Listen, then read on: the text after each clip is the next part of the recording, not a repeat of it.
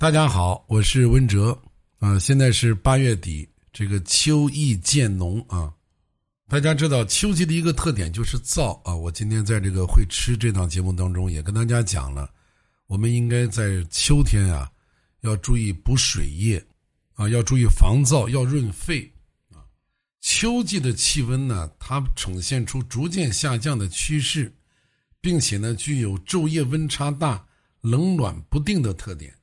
啊，尤其是眼下这个初秋时节，你看再过上十天左右，就该到白露时节了啊，就该进入中秋了。现在这个初秋时节呀，气温变化无常，它会导致人体的一些旧病复发。你像支气管炎、哮喘、中风、胃病啊等等，你像流感这些疾病，在秋季呢也相继就进入了高发期，而且现在这个大的疫情的环境之下。大家一定要养好肺，啊，不然的话，你这个嗓子不舒服，啊，有痰，你到药店去，你想买中成药的这种化痰的药，他都不卖给你，啊，你像奇骏丸，大家知道，我这个嗓子啊是最让我头疼的，啊，一年四季我这个嗓子都不太好，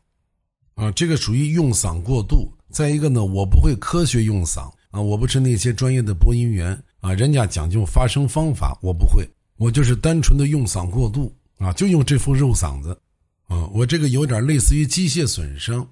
啊，如果我闭声两天到三天就能养得过来，或者吃一点这个起菊丸，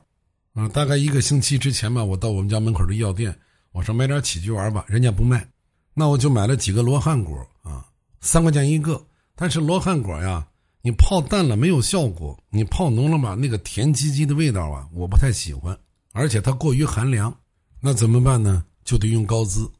本来在入秋之前，我就想给大家讲一讲这个润筋膏。啊，大家知道，在五行当中啊，这个肺对应的是金，啊，木对应的是肝，啊，金会伤木，所以秋季润肺实际上是保肝护肾。啊，我前几天就想讲，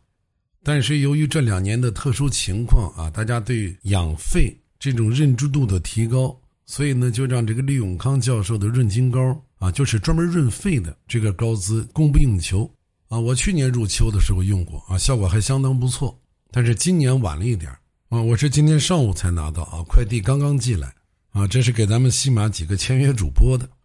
我还没开封呢啊，一会儿我就打开先吃上一勺啊。最近这个嗓子实在是不舒服。